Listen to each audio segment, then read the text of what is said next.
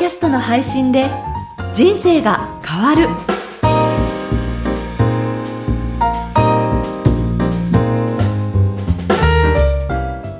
小林まどかです。ポッドキャストの配信で人生が変わる。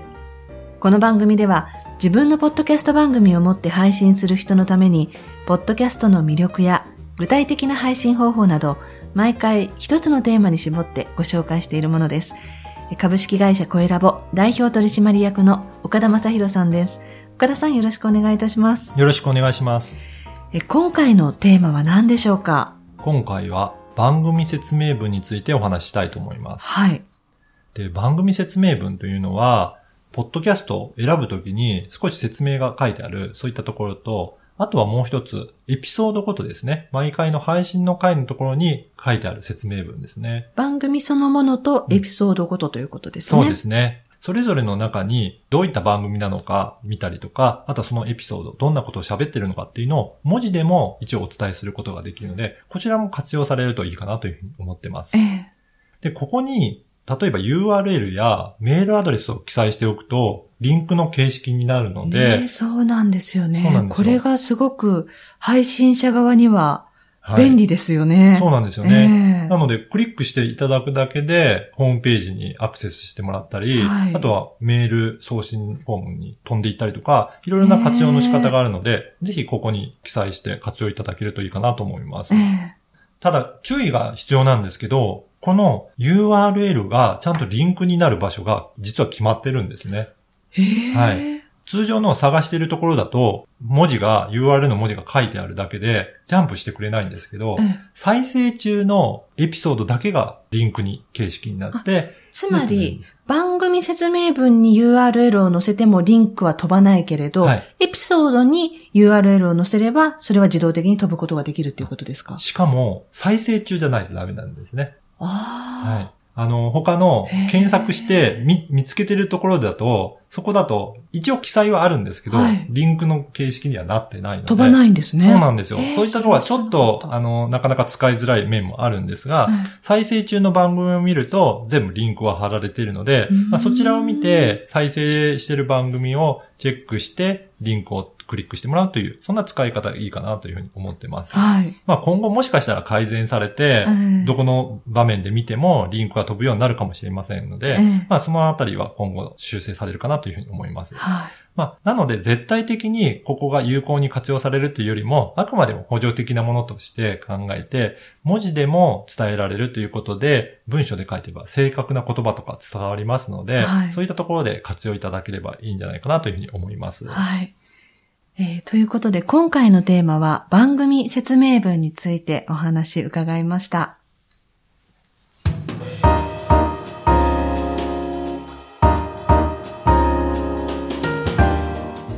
続いてはおすすめのポッドキャストのコーナーです。このコーナーでは声ラボがおすすめする旬のポッドキャスト番組をあなたの番組にも応用できるように配信者の視点でご紹介しています。今回のポッドキャスト番組何でしょうか？今回の番組は爆笑問題のリトルカーボーイです。はい。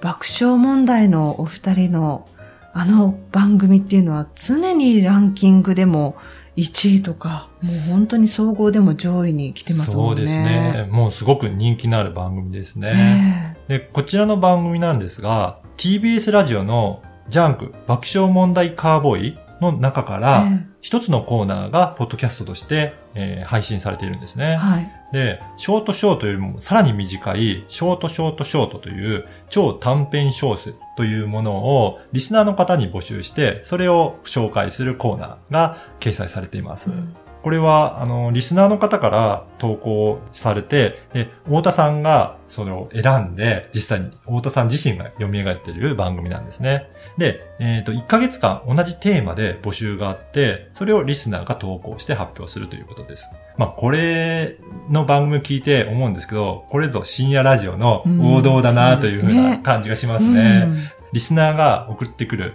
話って、くだらないものも結構あるんですけど、うん、それが非常に面白くて、まあ、すごく笑って楽しめる番組かなと思います。はい、で、コーナー自体も10分から15分ですごく聞きやすいサイズかなと思いますので、まあぜひちょっと隙間時間に楽しみたいなと思う方は聞いていただければいいんじゃないかなというふうに思います。はい。逆にこれが配信者の視点ですと、何がこう、いろいろメリットとして活用できますかね？そうですね。この番組のように、まあ、自由に何でも喋れるのがインターネットラジオのいいところではあるんですけど、逆に制約がない分、ご自身でここまでは発言してもいいとか、ここからはちょっと言ってはまずいとかっていうのを、やはり制限してコントロール必要があるかなと思います。えー、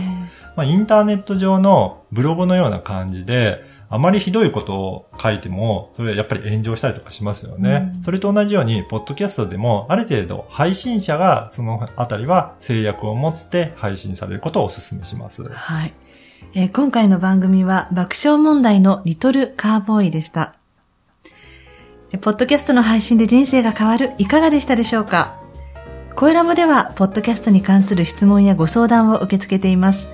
ホームページにあるお問い合わせからメッセージをお送りください。URL は、コエラボ .co.jp、koelab.co.jp です。岡田さん、今回もありがとうございました。ありがとうございました。もし自分もポッドキャストを配信してみたいなという方がいらっしゃいましたら、ホームページからお問い合わせください。